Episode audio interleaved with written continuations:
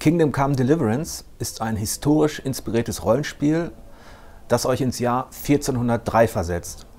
In diesem Video soll es nicht um die Story gehen oder um die Spielmechanik des Spiels, sondern um diese Zeit. In welchem Kontext spielt man da eigentlich dieses Abenteuer? Was passiert zu der Zeit in Europa, also um Böhmen herum? Und natürlich, wie kommt es dazu, dass, dass in Böhmen die Könige in so einen rivalisierenden Machtkampf geraten? All das wollen wir euch in diesem kleinen Videospecial etwas erläutern und euch eine kleine Einführung ins Spätmittelalter geben. Kingdom Come spielt also im Spätmittelalter. Was heißt das? Obwohl Historiker heutzutage Jahreszahlen als Epochengrenzen vermeiden, aus gutem Grund, weil es da regionale Unterschiede gibt, ähm, sagt man im Allgemeinen, dass es die Epoche ist, die so von 1250 bis 1500 stattfindet. Wir befinden uns also weit, weit vor der Aufklärung oder der, der Reformation.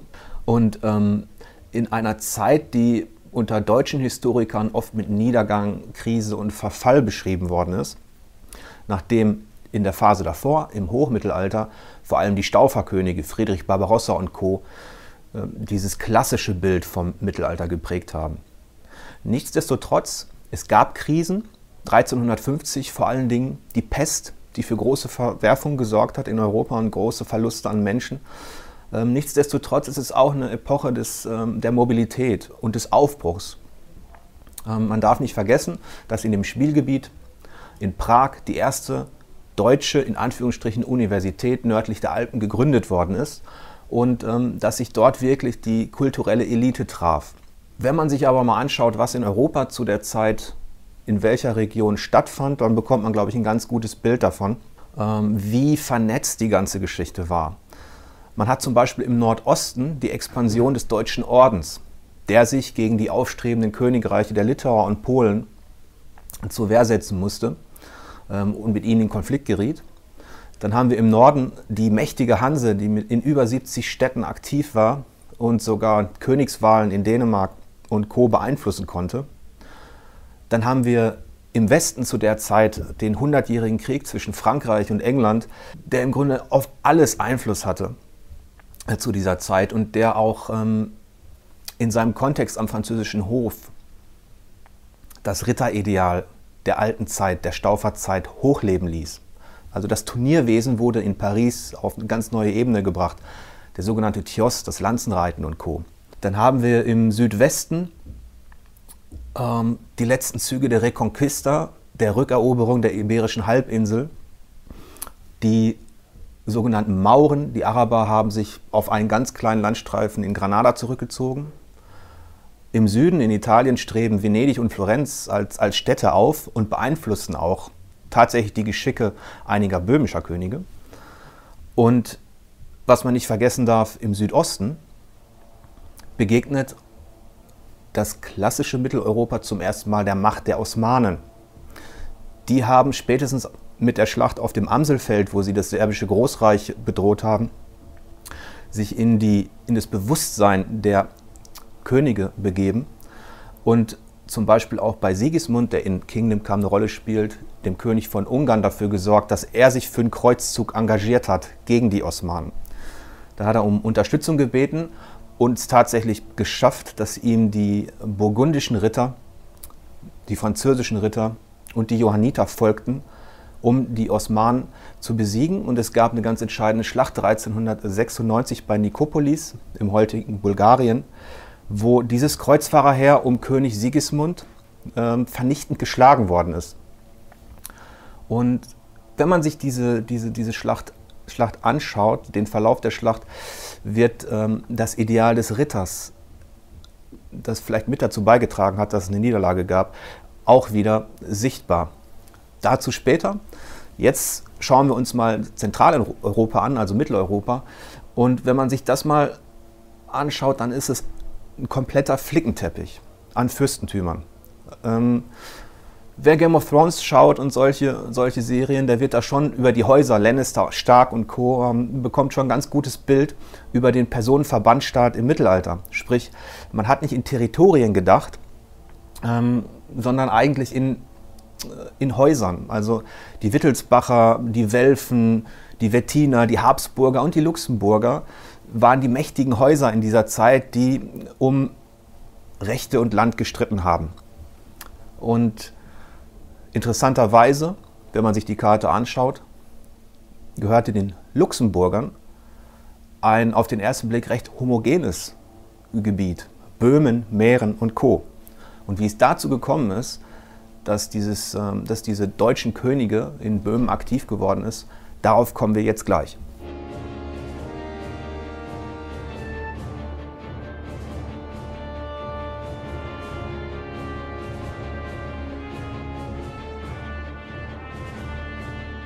Wie kam es eigentlich dazu, dass deutsche Könige irgendwann über Böhmen herrschten, auch über Mähren ähm, oder die Niederlausitz? Und wie kommt es dazu, dass man dann von Prag als erster deutscher Universität spricht?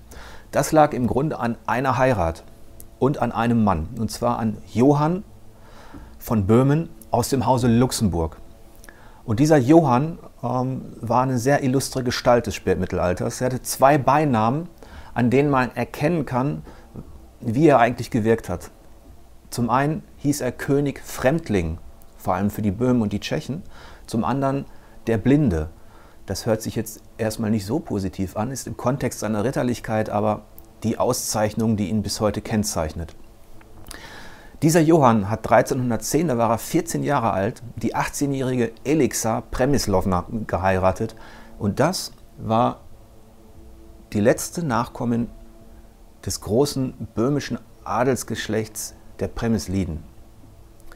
Das darf man nicht unterschätzen, äh, denn damit hat Johann nicht nur Böhmen als Königreich bekommen und die Luxemburger damit in ihrer Hausmacht verstärkt, sondern damit kam er auch in Kontakt mit dem böhmischen Hochadel. Und ähm, der empfand diesen Luxemburger, diesen Ritter, der am Pariser der manchmal für Wochen am Pariser Hof verweilte, um dort an Turnieren teilzunehmen, die empfanden diesen Johann nicht unbedingt als den idealen König und er musste mit großen Widerständen kämpfen und deswegen der Beiname Johann Fremdling. Also dieser Johann hat sich mehr für, für das klassische Rittertum, für Kämpfe und für Kreuzzüge und Co. interessiert, als für den Ausbau der böhmischen Herrschaft. Nichtsdestotrotz hat er dieses, diese Region Böhmen über 30 Jahre lang als offizieller König regiert, wobei regieren eben nicht bedeutet, dass er die komplette Macht hatte. Dieser Johann musste dem böhmischen Hochadel zahlreiche Zugeständnisse machen, sprich äh, von ihm wurde gefordert, dass er wichtige Ämter und auch ähm, Rechte vor allem an Böhmen und Mähren verteilt, die dort ansässig waren. Dagegen konnte er sich auch nicht wehren, das hat er dann auch gemacht. Und deswegen verlief seine Regierungszeit eigentlich noch relativ friedlich und endete dann tragisch, als er im Alter von 50 Jahren bei der Schlacht von Crécy starb. Die Art und Weise, wie er dort starb, ist eigentlich auch ein gutes Beispiel dafür, welche Ideale und, und welche, welche Art von Rittertum man in dieser Zeit noch verfolgte. Bei der Schlacht von Crécy folgte er dem französischen König gegen die Engländer äh, in den Kampf. Und ähm, das war eine vernichtende Niederlage für die französischen Ritter. 1346 starben, starb quasi die Blüte des französischen Hochadels im Pfeilhagel der englischen Langbogenschützen. Und Johann, der Blinde, ist dann tatsächlich in dieser Schlacht, ohne etwas zu sehen, in die gegnerischen Reihen geritten. Das Froissart beschreibt das ähm, sehr schön. Sein, sein Knappe hat ihm quasi den Weg zeigen müssen, sein Visier runtergemacht und gesagt, dort hinten sind die Engländer äh, in der Richtung und dann ist er losgaloppiert. Ähm, das, das klingt jetzt nach Wahnwitz, aber Johann galt als Ideal des europäischen Ritters, weil er bis zum Schluss ähm, für seine Überzeugungen kämpfen wollte. Crécy ist nicht nur ein Beispiel dafür, wie dieses Ritterideal langsam bröckelte in dieser Zeit. Einmal militärtaktisch. Ähm, es gab das sogenannte Vorkampfsrecht für bestimmte Ritter, was dafür gesorgt hat, dass die eigentliche Geländetaktik konterkariert wurde. Die französischen Ritter waren den Engländern doppelter Zahl überlegen, ähm, haben aber so viele Fehlentscheidungen getroffen, aus falschem Ehrverständnis heraus angegriffen, dass man, äh, dass man heute nur noch darüber schmunzeln kann. Der englische Langbogen dominierte jedenfalls das Spätmittelalter wesentlich mehr als zum Beispiel die Armbrust. Und die französischen Ritter, darunter eben auch Johann der Blinde, sind quasi im englischen Pfeilhagel vernichtet worden in dieser Schlacht. Johann, der als verwegener Ritter galt, hinterließ einen Sohn, Karl IV. Der war auch in Cressy dabei, konnte fliehen, gehörte nicht zu den Opfern und dieser Karl IV. sollte für die Geschichte Böhmens unheimlich einflussreich sein und er sollte auch dafür sorgen, dass Deutsche und Tschechen in ihrem Erbe so nah wie nie zuvor aneinandergekommen sind, was Sprache, Kultur und Co. betrifft. Karl IV. Hatte zwar ähnliche Probleme wie sein Vater Johann, die böhmischen Adligen an sich zu binden, aber ihm gelang es doch etwas besser. Er konnte zwar das königliche Landrecht nicht durchsetzen in Böhmen, das wäre wichtig gewesen, um zum Beispiel Allianzen unter, den, unter dem böhmischen Hochadel zu verhindern, aber ähm, er, hat die, er hat Prag zum Erzbistum gemacht, er hat die erste Universität gegründet in Prag, über die wir gesprochen haben, und spätestens in der goldenen Bulle, die er verfügt hat, die die Wahl des deutschen Königs über sieben Kurfürsten regelte, waren auch so interessante Sätze wie Empfehlung von ihm als König, dass die deutschen Kurfürsten dafür sorgen sollten, in ihrer Jugend Latein zu lernen, Italienisch zu lernen, Deutsch natürlich und nicht Französisch, sondern Tschechisch. Das stand in der Goldenen Bulle als Empfehlung von Karl. Karl baute Prag zu seiner Residenzstadt aus und während seiner Zeit florierte Böhmen. Das war im Grunde die kulturell und auch wirtschaftlich mächtigste Region. Und Karl sorgte dafür, über die Annexion der Niederlausitz zum Beispiel, Mähren, Schlesien, dass seine Hausmacht, also das Gebiet, über das er als Luxemburger verfügen konnte, immer stärker geworden ist. Während sein Vater noch König Fremdling genannt worden ist, konnte Karl die Distanz zu den Tschechen überbrücken. Zum einen förderte und unterstützte er zwar die Deutschen in Böhmen, wenn sie sich ansiedelten, aber er forderte von ihnen übrigens auch die Zweisprachigkeit. Also sie sollten ihre Kinder auch im Tschechischen unterrichten. Das kam natürlich gut an. Zudem sorgte er wesentlich mehr als Johann, der sich eher für Ritterturniere interessierte, dafür, dass Prag als Stadt ausgebaut worden ist. Die heutige Karlsbrücke ist ein Beispiel dafür, aber es gibt noch viele andere, die man nennen könnte, wo man erkennen kann, dass es Karl wirklich ernst meinte, mit der, auch mit der Infrastruktur in Böhmen. Was heute kaum einer weiß, Erlangen, nördlich von Nürnberg, war eine böhmische Gründung. Erlangen sollte eigentlich zu dem sogenannten Neuböhmen gehören, einem Landkorridor von Prag Richtung Nürnberg, der für Karl auch geostrategisch wichtig war, weil er in, sich in Nürnberg nicht ganz so durchsetzen konnte. Zum Zeitpunkt seines Todes, er hat immerhin über 30 Jahre ähm, die Geschicke des Landes ähm, bestimmt, gehörte Böhmen mit zu den, zu den reichsten, erfolgreichsten und interessantesten ähm, Gegenden Europas, zu den wichtigsten. Und die Besiedlung, also deutsche Besiedlung, war auf ihrem Höhepunkt äh, in dieser Zeit. Jetzt habe ich den Begriff kulturelle Blüte in den Mund genommen, nur darf man sich da auch nicht vertun. Auch Prag im 14. Jahrhundert war gekennzeichnet von einigen Dingen, die man mit dem in Anführungsstrichen finsteren Mittelalter verbindet. Vor allem geht es da um die Verfolgung der, äh, der Ketzer und um die Behandlung der Juden. Die Ketzer, vor allem die Waldenser, die wurden von Inquisitoren gejagt, verbrannt aufgrund ihres Unglaubens. Und obwohl sich Karl als deutscher König traditionell um die Juden bemühen musste und sie schützen musste, weil ein großer Teil seiner Einnahmen von den Judensteuern herrührte, die ihm als König zustanden, hat er sich da auch nicht mit äh, Ruhm bekleckert und gerade in Nürnberg dafür gesorgt, ähm, dass er Adligen Rechte versprochen hat, Macht versprochen hat innerhalb der Stadt und dafür Juden geopfert hat, die dann tatsächlich ihren Besitz verloren, ihre Häuser verloren, verbrannt und ermordet worden sind. Ähm, das ist so der Kontext ähm, der Machtpolitik, den man da nicht vergessen darf, bei all dem, was man, äh, was man Positives über Karl sagen kann. Aber mit dem Tod Karls, der übrigens für eine, für eine große Trauer gesorgt hat, ähm, es gab tausende Besucher in Prag. Sein Leichnam wurde über elf Tage aufgebahrt in der Prager Burg. Ähm, und es beschäftigte schon ganz Europa. Immerhin war er auch Kaiser. mit dem Tod Karls und vor allem mit seiner Bestimmung, dass seine Erblande, also Ungarn, Böhmen, Mähren und Co., unter seinen Kindern aufgeteilt werden, begann eigentlich der Abstieg der Luxemburger. Als Karl IV. stirbt, wird seine Hausmacht aufgeteilt unter seinen beiden Söhnen, die Halbbrüder sind. Sigismund wird König von Ungarn, Wenzel wird König von Böhmen. Und beide spielen in Kingdom Come Deliverance eine Rolle. Sigismund als König von Ungarn hat in etwa dieselben Probleme wie Wenzel. Er ist zwar offiziell der König, aber das Erste, was er machen muss, ist, er muss die ungarische Prinzessin Maria, die ihn dazu legitimiert, erstmal aus der Hand der Adligen befreien. In so einer Art Kommandoaktion mit eigenen Rittern muss er nach Ungarn und muss im Grunde seine Prinzessin aus den Fängen des Adels befreien, um, um seine Herrschaft zu legitimieren. Also er hat damit Widerstand zu kämpfen und Wenzel als neuer König von Böhmen hat ähnliche Probleme, zumal er, was seinen Charakter betrifft, seine, seine Führungsqualitäten und seine Art und Weise, wie er mit den Leuten umgeht, überhaupt nicht mehr dem entspricht, was Karl IV. etabliert hat. Wenzel gilt heute, zumindest in der deutschen Geschichtsschreibung, als einer der unfähigsten Könige des Mittelalters. Er war ein Tyrann, ein Alkoholiker, ein Paranoiker und brutal und gewalttätig. Man sagt, er hat sich teilweise tagelang in seiner Kammer eingeschlossen. Wenn er rauskam, hat er mit der Reitpeitsche um sich geschlagen.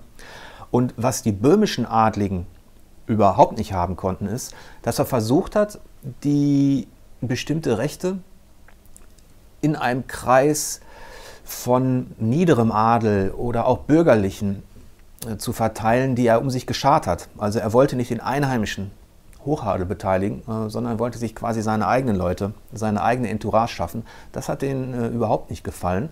Und deswegen gab es da einige Konflikte. Und auf diese gehe ich jetzt ein bisschen näher ein. Während sich Sigismund als König von Ungarn vor allem dem Kampf gegen die Osmanen verschrieb, sorgte Wenzel in Prag dafür, dass sich durch seine Art der, der Führung alles gegen ihn auflehnte. Und 1394 gab es dann tatsächlich eine gemeinsame Erklärung aller, aller böhmischen Adligen gegen ihn. Das muss man sich mal vorstellen. Ähm, er hatte überhaupt gar keine Unterstützung innerhalb dieser mächtigen Leute. Und ähm, was macht man, wenn man gar keine Allianzen hat? Wenzel erklärte dem Prager Burggrafen Otto, er solle sich doch um die Rebellen kümmern und sie gefangen setzen. Otto sagt ja, macht aber genau das Gegenteil und nimmt Wenzel gefangen auf seiner Burg, steckt ihn in den Weißen Turm, den es heute noch gibt in Prag. Ähm, und da sitzt da nun der König von Böhmen im Verlies. Das ist eine sehr unruhige Zeit für Böhmen. Man kann auch von einem Bürgerkrieg sprechen, weil die Machtlage natürlich nicht mehr klar ist, regional zerfleddert, weil sich die böhmischen Adligen ähm, auch nicht einig sind. Schließlich sucht Wenzel ähm, Hilfe und Unterstützung bei seinem Bruder Sigismund und der rät ihm folgendes: Er soll sich mit dem böhmischen Adel einigen. Und das läuft dann so ab, dass Wenzel sich einen Königsrat zulegt aus böhmischen Adligen. Also, und da sind genau die Leute dabei, die ihn gestürzt haben. Übrigens auch der Burggraf von Prag, der ihn ja gefangen genommen hat. Und daran erkennt man schon, dass er im Grunde nur noch eine Marionette ist. Und er verstärzt es sich auch in dieser Situation wieder, indem er erneut versucht, bestimmte Rechte an eigene Vertraute zu übergeben. Und ähm, dann wird er schon wieder gefangen genommen. Also das ist eine ziemlich chaotische Zeit, in der deutlich wird, dass Wenzel nicht in der Lage ist, so wie sein Vater Karl, die verschiedenen Interessen ähm, effizient zu bündeln. Und während sein Bruder Sigismund in der Schlacht von Nikopolis gegen die Osmanen kämpft und nur mit Glück entkommen kann, äh, sorgt Wenzel dann eigentlich für den größten Eklat, den es so gegeben hat in der, in der mittelalterlichen deutschen Geschichte. Denn er verscherzt es sich nicht nur mit, den, mit dem böhmischen Hochadel, sondern auch mit der, mit der Stadt Prag, mit der Kirche, indem er ähm, einen Generalvikar nicht nur foltern lässt, sondern in die Moldau wirft wo er dann ertrinkt. Und dieser Nepomuk wird später als Märtyrer ähm, ein Teil der Gegenreformation und gilt bis heute als ein Patron der, der Brücken. Damit hat Wenzel letztlich eine rote Linie überschritten, die dazu führt, dass selbst die deutschen Kurfürsten sich gegen ihn wenden und ihn abwählen. Und nicht einfach so. Sie nennen ihn einen unfähigen, unwürdigen deutschen König. Äh, das ist schon recht einmalig in dieser, in dieser Deutlichkeit. Ähm, und Wenzel wird eben schon wieder abgesetzt und ist im Grunde ein König ohne Krone. Und jetzt wird es noch ein bisschen äh, komplizierter, denn auch wenn Wenzel nicht mehr deutscher König ist, ist er immer noch offiziell der König von Böhmen. Und ähm, 1402, kurz vor Spielstart in Kingdom Come, rät ihm der böhmische Hochadel dazu, seinen Bruder, König Sigismund, ins Land zu holen und ihm quasi die Verwaltung Böhmens zu übertragen, weil sie von seiner Unfähigkeit überzeugt sind. Das macht der Wenzel auch, spricht sich vorher allerdings mit seinem Bruder ab und sagt, pass auf, ich überlasse dir das Königreich Böhmen, wenn du mir im Gegenzug hilfst, wieder deutscher König zu werden. Die beiden treffen diese Absprache. Sigismund kommt nach Prag, besetzt eine Königsburg nach der anderen, übernimmt de facto die Herrschaft über das Königreich Böhmen, aber lässt sich Zeit mit seinem Gegenversprechen, dass er Wenzel wieder zum deutschen König machen will, wofür er ja die Unterstützung der Kurfürsten bräuchte. Gleichzeitig merken die tschechischen Adligen, dass es vielleicht gar keine so gute Idee war, Wenzel zu raten, seinen Bruder Sigismund ins Land zu holen, denn Sigismund ist nicht so manipulierbar wie Wenzel, ist kampferfahren, hat eine ganz andere Stellung und es sieht auch nicht so aus, als würde dieser Sigismund von alleine wieder gehen. Kurzum, diesmal begehren die tschechischen Adligen gegen Sigismund auf und es kommt wieder zum Bürgerkrieg.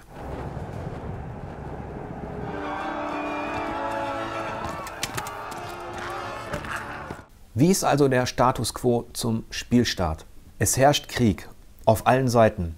Wenzel ist als böhmischer König nicht in der Lage, die Macht zu nutzen, ruft seinen Bruder zu Hilfe, König Sigismund von Ungarn, der wiederum die Königsburgen besetzt und damit den böhmischen Hochadel gegen sich aufbringt, sprich Bürgerkrieg.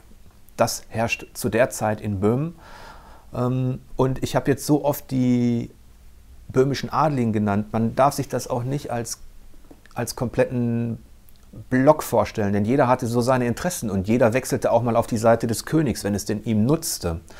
Es gab ja auch nicht diesen territorialen Charakter in dieser Zeit, also klare Grenzen, sondern Rechte wurden verteilt, die sich überschneiden konnten im Spätmittelalter, sodass das Ganze recht konfus ist.